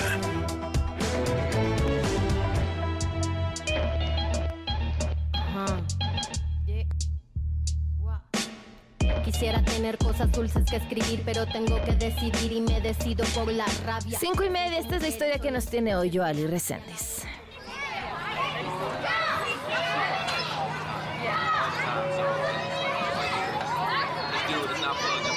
El segundo lugar más seguro para los niños y niñas debería ser la escuela. Y esta no es una ocurrencia mía, sino la necesidad firme y reflexiva para aquellos adultos que forman parte de instituciones públicas o privadas, incluso de los mismos padres de familia que conforman una comunidad, logrando entre todos cerrar las puertas a las agresiones de cualquier índole en contra de los estudiantes, ya sea por uno o varios adultos o agresiones entre menores de edad.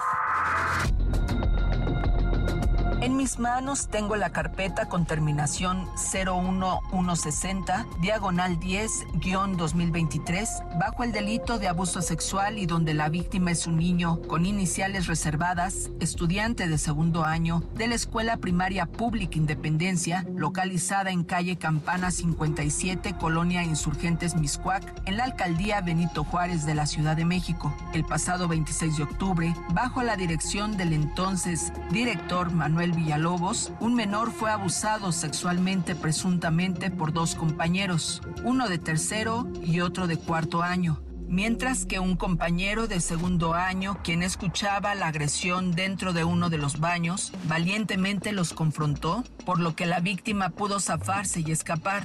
Y como usted comprenderá, amable Radio Escucha, una denuncia así no puede ni ocultarse ni minimizarse.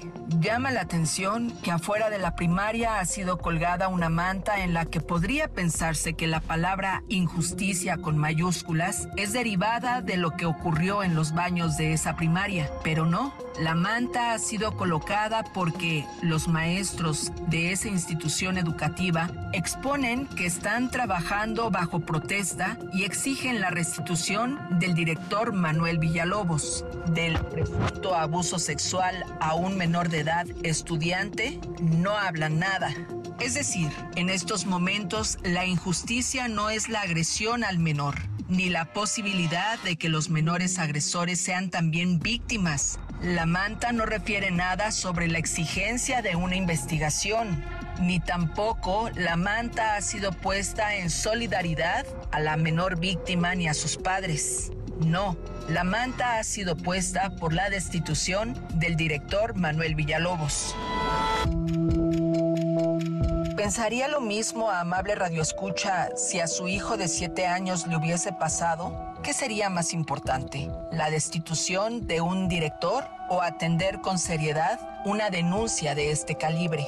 La Unidad para la Atención al Maltrato y Abuso Sexual Infantil Guamasi ya ha respondido con el machote que tienen debajo del escritorio, el de siempre, que está atenta a los acontecimientos ocurridos ahora en la primaria Independencia porque ellos son la autoridad para atender de estas denuncias. Sin embargo, la madre del menor no tiene de otra más que continuar aceptando que su hijo continúe acudiendo al centro escolar y que de nuevo se encuentre con los niños que lo lastimaron en el baño o que los encuentre en el patio porque dicen que ellos también tienen el derecho de asistir a la escuela, lo cual es cierto. Y prácticamente la autoridad le ha dicho a la madre del menor agredido que si no le gusta, pues que es simple, que lo cambie a otra institución o que se aguante.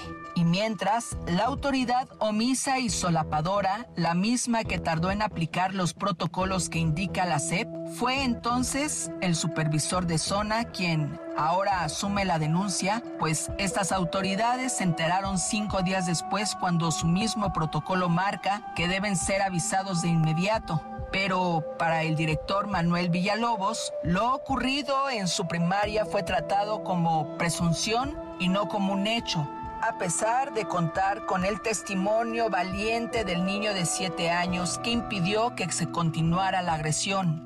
Es por ello que el director Manuel Villalobos, que no tuvo ningún compromiso con la niñez ni con sus alumnos, fue removido de su cargo por la dirección operativa.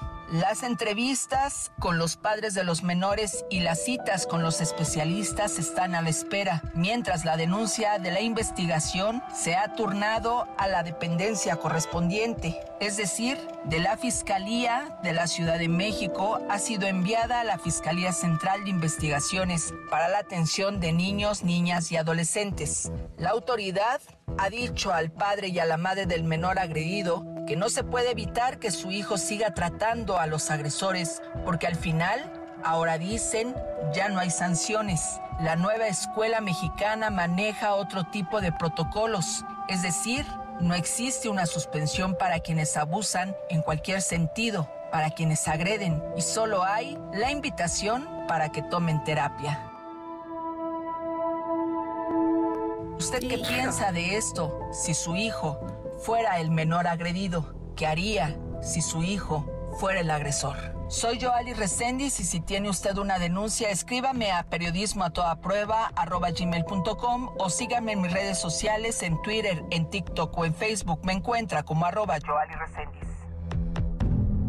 Pues es que cada día que se tarden en investigar es terrible para ambos casos, sobre todo cuando hay menores involucrados, incluso como agresores, si bien lo dice Joali, pueden también ser víctimas. Bueno, en otro orden de ideas, ahora sí, yo sé que no podían dar un paso más sin conocer lo que el destino les depara. Aquí está la gran Chairi Mística.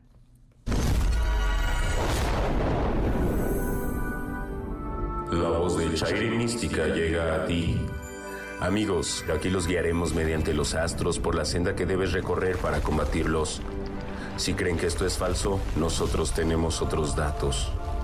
Chairi Mística viene desde tierras lejanas a ayudarte en tu carrera política para que dé los frutos que esperas. Fuero, hueso, candidatura 2024. Solo envía Pamela más tu signo zodiacal al 1025 y recibirás información importante que no debes dejar pasar.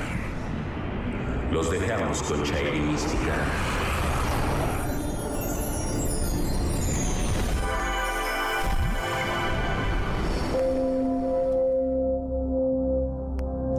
Pamela, la tragedia de Acapulco ha logrado que los políticos saquen lo mejor de ellos y se sacrifiquen yendo a ver la Fórmula 1. Ana Gabriela Guevara pregunta por más formas de hacer altruismo y Omar García Harfush por más periódicos donde publicar desplegados espontáneos. Piscis. Ani, Omarcito, si siguen copiando las ocurrencias y estrategias de su jefe, los van a acusar de plagio, aunque parece que es requisito para pertenecer al movimiento. Su electrodoméstico de la suerte, la fotocopiadora. Después de los emotivos pronunciamientos de Ernesto y Felipe, muchos esperan que el impronunciable haga lo propio. Aries. Carlitos, tu horóscopo político te dice que es momento de que salgas de tu escondite y unas tu voz a la de tus sucesores. O algún mal pensado podría atreverse a decir que estás muy orgulloso de tu mejor alumno y sus mañaneras. Tu bienestar de la suerte, solidaridad.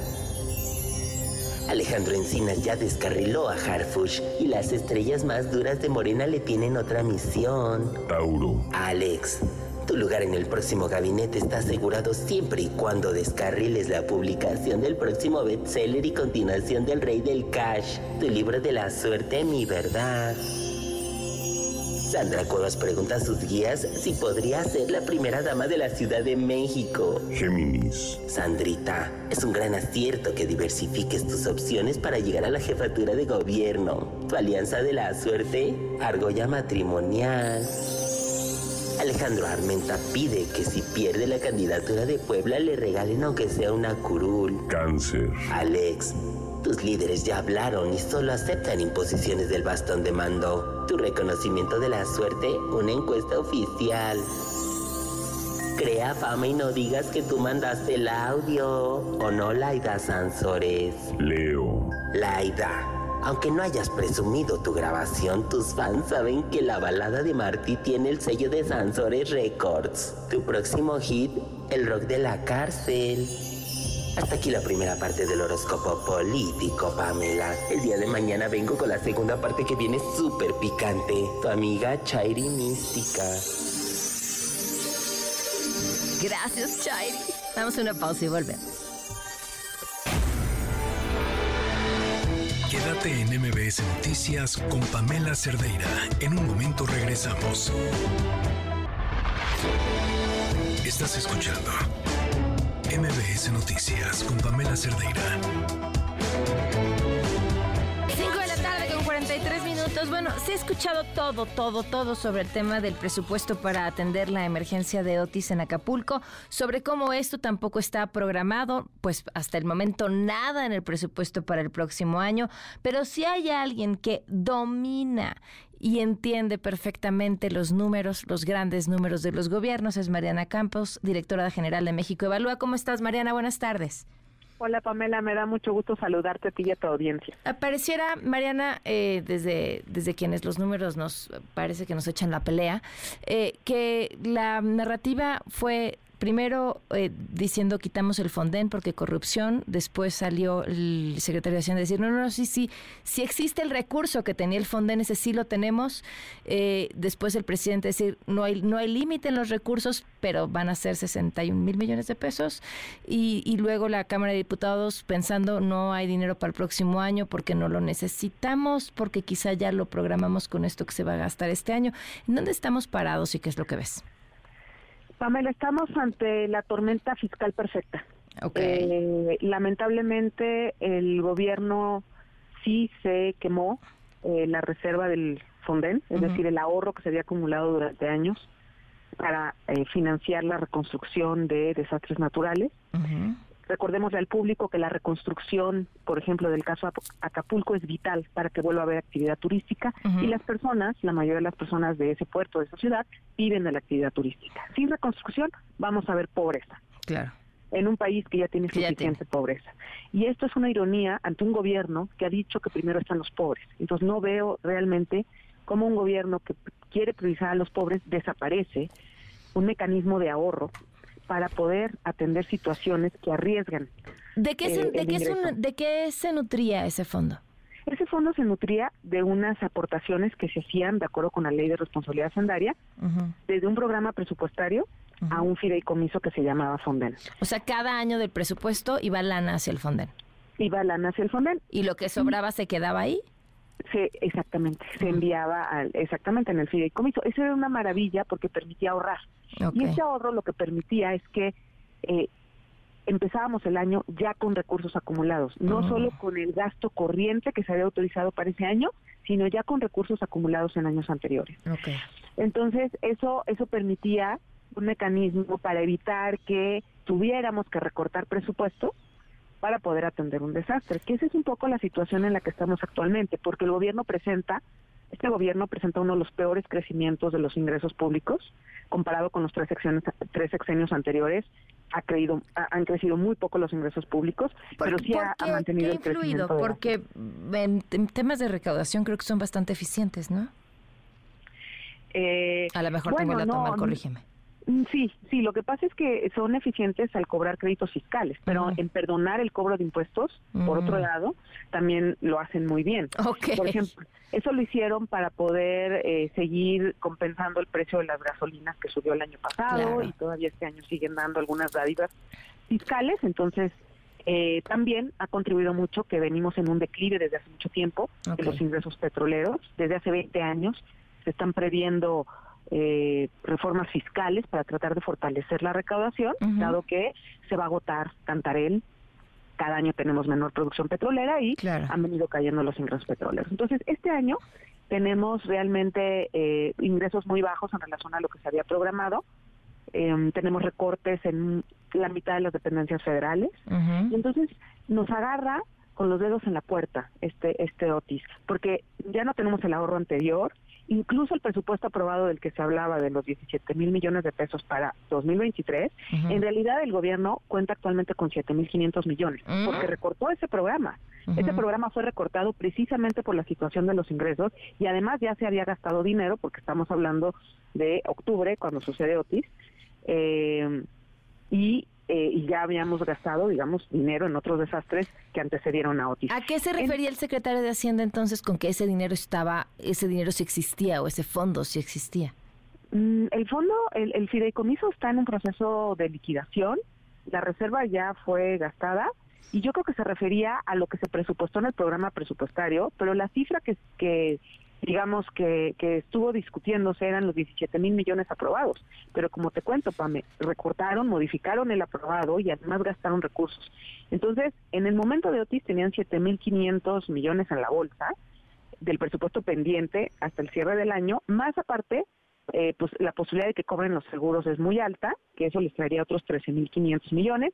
Estamos hablando de 21 mil millones de pesos con los que dispone para 2023 el gobierno pero evidentemente eso es insuficiente a todas luces, ¿no? Está por debajo del promedio de gasto de, de lo que implican los desastres naturales y obviamente Otis pues con la magnitud que tuvo y el desastre que dejó, evidentemente esto conlleva más recursos. Estos 61 mil que anunciaron hace unos días la Secretaría de Hacienda, en realidad no tenemos claro de dónde se van a financiar los 40 mil restantes, si pretenden hacer un recorte de gasto eh, en otros programas o cómo se va a financiar eso. Y dentro de ese presupuesto, eh, de esos 61 mil que anunciaron, realmente pues solamente vimos 10 mil para reconstrucción de la infraestructura de la ciudad. Y por ahí habían otros 10 mil en acciones de reconstrucción, pero que ya cuando vimos en la letra chiquita se habla de, por ejemplo, pintar casas, reparar algunas techumbres, pero no se veía como así de plano vamos a reconstruir viviendas o a construir nuevas, ¿no? sí, no, están prometiendo dinero, ¿no? Sí, la mayoría, porque parte del cambio que hubo con el mecanismo de ahorro de Fonden, no solamente fue que ya no se ahorran recursos, sino que además los que se llegan a gastar, en realidad no se están gastando su mayoría en reconstrucción, sino en lo que se llama la ayuda humanitaria, que también es importante, pero eh, ya no tenemos casi gasto en reconstrucción en, desastres naturales. Entonces, a ver, tu, tu, o sea, tu apuesta es, eh, en realidad esos 61 mil millones de pesos hasta el momento son de saliva. Esos 61 mil millones de pesos en realidad están yendo, por ejemplo, una parte bueno, una parte sí se dijo que es perdón a los impuestos, es decir, al impuesto sobre la renta, por ejemplo, pero bueno, tiene que haber ingresos para que te puedan perdonar impuestos, ¿no? Y sin actividad económica, la situación de los ingresos en este lugar se ve muy complicado. Entonces, no sé qué tan efectiva sea esa ayuda. Otros es en becas, ya sabes, estas becas y estas transferencias que les dan a los jóvenes. eh, pero bueno, yo creo que la intervención tiene que ser mucho más integral porque en este momento, al tener inseguridad pública, al no tener eh, todavía los servicios básicos de luz. Claro, otra parte va a ser para la Guardia Nacional, seguramente, ¿no? Sí, y los precios que hay ahí ahorita en Acapulco, muchos de estos eh, apoyos y estas transferencias, pues se van a rendir muy poco en la práctica, porque se está hablando de que los precios se desataron, que un, eh, pues el kilo de huevo ya subió como a 300 pesos y cosas así, entonces pues es importante por eso restablecer el orden, restablecer los servicios básicos y las principales actividades de la economía para que entonces estas ayudas también puedan servir de algo, ¿no? Si no, pues se van a esfumar muy rápido. Entonces, eh, para el próximo año, bueno, este presupuesto, el que estamos hablando, al no tener un fideicomiso, no queda claro qué va a pasar después del 31 de diciembre. Lo van a regresar a la tesorería, abrirán un fideicomiso, hasta el momento la discusión del presupuesto 2024 pues trae poco dinero, se había ahí apuntalado algo alrededor también de 17 mil millones, que con las reglas de aportación anteriores a, los cambios que se hicieron en Fonden es un presupuesto bajo, se tendrían que haber presupuestado alrededor de 25 mil, eh, pero bueno, imagínate qué va a pasar con ese dinero el próximo año, va a ser todo para Acapulco y no vamos a tener recursos para otros desastres o qué parte va a ser para Acapulco, creo que es importantísimo etiquetar los recursos y sí abrir un fideicomiso que eh, que, nos sirva como instrumento para administrar los recursos en los próximos años para Acapulco. Claro, porque, realmente es Acapulco, pero otro del desastre que siga. Totalmente. Entonces no pueden ser los mismos recursos y hay que separarlos de Acapulco y hay que tener sí una herramienta porque ya sabemos que no va a ser suficiente las acciones de 2023 ni las de 2024. Esto va a tomar años, vamos. Híjole. Eh, Mariana, pues te agradezco muchísimo por la claridad para entender dónde estamos parados. Ojalá en los próximos días se aclaren algunos de esos temas. Yo ah, veo, la verdad es que veo difícil. O sea, estos llamados a hagamos lo que es correcto porque porque lo, correcto es la propaganda y, veo difícil que eso cambie próximamente. Pero es una visión de muy corto plazo, claro. es un año electoral. Yo creo que yo creo que debería de importar cómo se sienten las personas en este momento y mm. creo que el gobierno está siendo vigilado por los, los ciudadanos. Pero en fin, Pamela, esperemos pues que los legisladores eh, no se olviden de Acapulco en, en esta discusión que le quedan eh, escasas 24 horas. Claro. Muchísimas gracias.